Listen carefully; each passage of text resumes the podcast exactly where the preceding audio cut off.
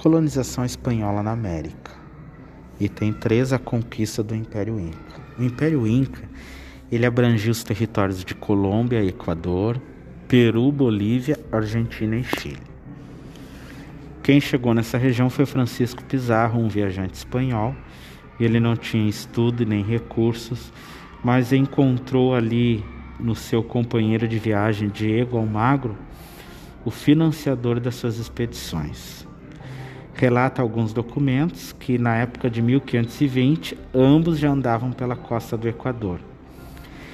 Francisco Pizarro ele conquistou o Peru no ano de 1526.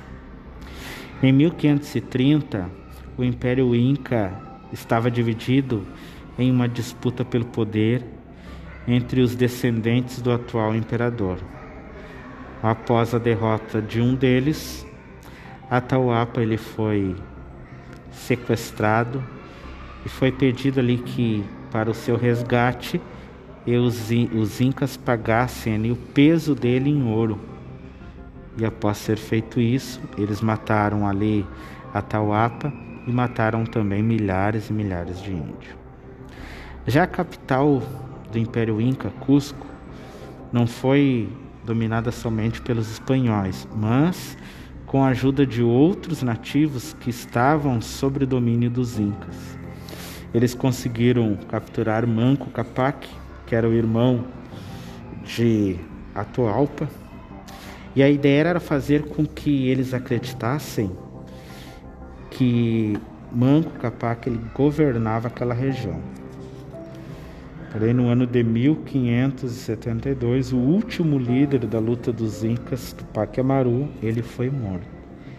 Dentre os principais fatores que facilitaram a conquista dos espanhóis na, na América foram os seguintes: o uso de armas de fogo, a posse de animais como cavalo e cachorro.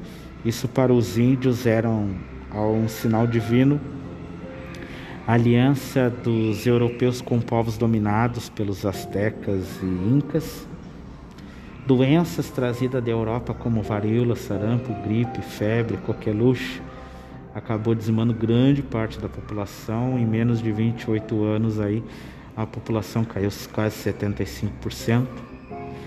A religião asteca acreditava que Cortés ele era o deus Quetzalcoatl, que chegaria ao fim dos tempos, requerendo novamente seu território. Para os astecas e os incas, a guerra era algo sagrado. Devia ter regras e além de capturar um inimigo vivo, para que ele depois ele fosse oferecido em sacrifício aos deuses, se necessário fosse.